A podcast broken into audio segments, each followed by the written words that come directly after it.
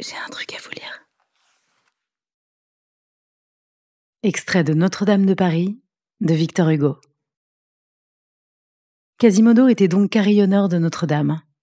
Avec le temps, il s'était formé je ne sais quel lien intime qui unissait le sonneur à l'église.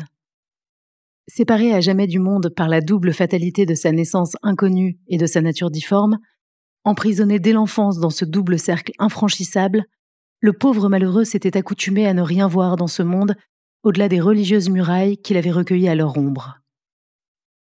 Notre-Dame avait été successivement pour lui, selon qu'il grandissait et se développait, l'œuf, le nid, la maison, la patrie, l'univers.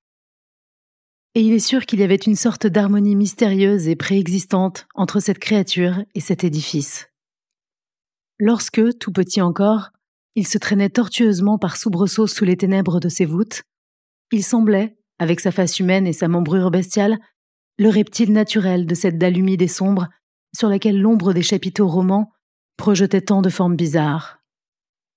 Plus tard, la première fois qu'il s'accrocha machinalement à la corde des tours et qu'il s'y pendit, cela fit à Claude, son père adoptif, l'effet d'un enfant dont la langue se délie et qui commence à parler.